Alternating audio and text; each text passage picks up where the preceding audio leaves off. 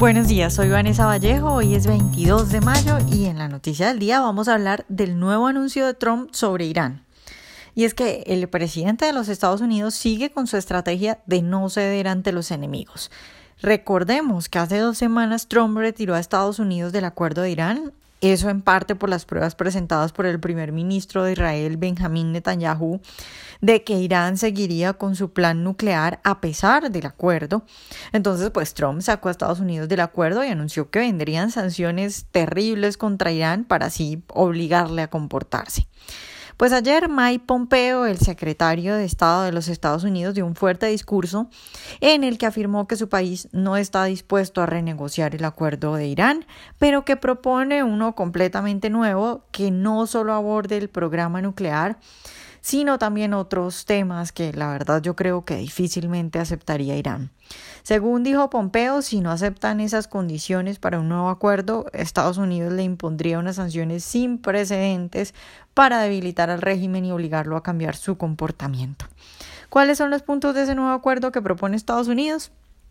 Bueno, en el plano nuclear, Irán debería declarar completamente al OIEA, el organismo internacional de la energía atómica, las anteriores dimensiones militares de su programa atómico y abandonar ese trabajo de forma verificable.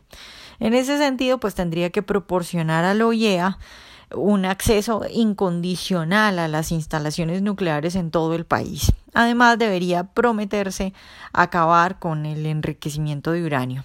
Estados Unidos le pide también a Irán que acabe con su proliferación de misiles balísticos y que libere a todos los ciudadanos estadounidenses y de países aliados detenidos en ese país bajo falsos cargos.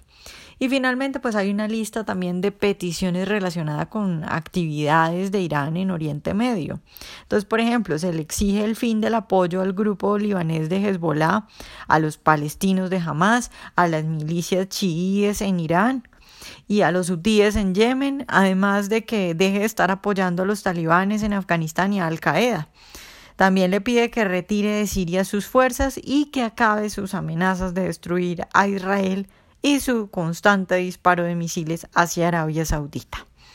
Y si Irán estuviera dispuesto a realizar estos grandes cambios, Estados Unidos acabaría con los principales componentes de las sanciones que tiene preparadas, dijo Pompeo.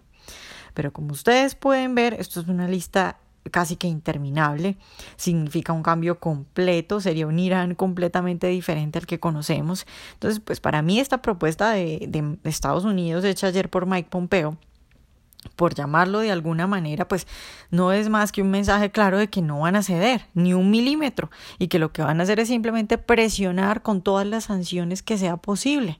Veremos qué sucede ahora en adelante, cómo reacciona Irán en la práctica, porque pues hasta ahora no me parece a mí que hayan respondido de una manera realmente agresiva en la práctica. De hecho, después del anuncio de Trump de la salida del acuerdo, eh, Irán dijo que seguiría negociando con los otros países miembros del acuerdo.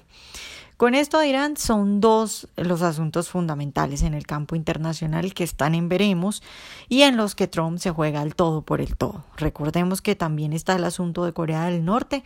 La reunión entre Kim y Trump está planeada para el 12 de junio en Singapur, pero recordemos también que la semana pasada el dictador norcoreano amenazó con no ir. Entonces, hasta ahora no sabemos. Eso sí, lo que queda claro por el momento es que Trump se mantiene en su estrategia de no ceder y de amenazar con todo el poder que tiene Estados Unidos. Veremos si le funciona su estrategia de mano dura.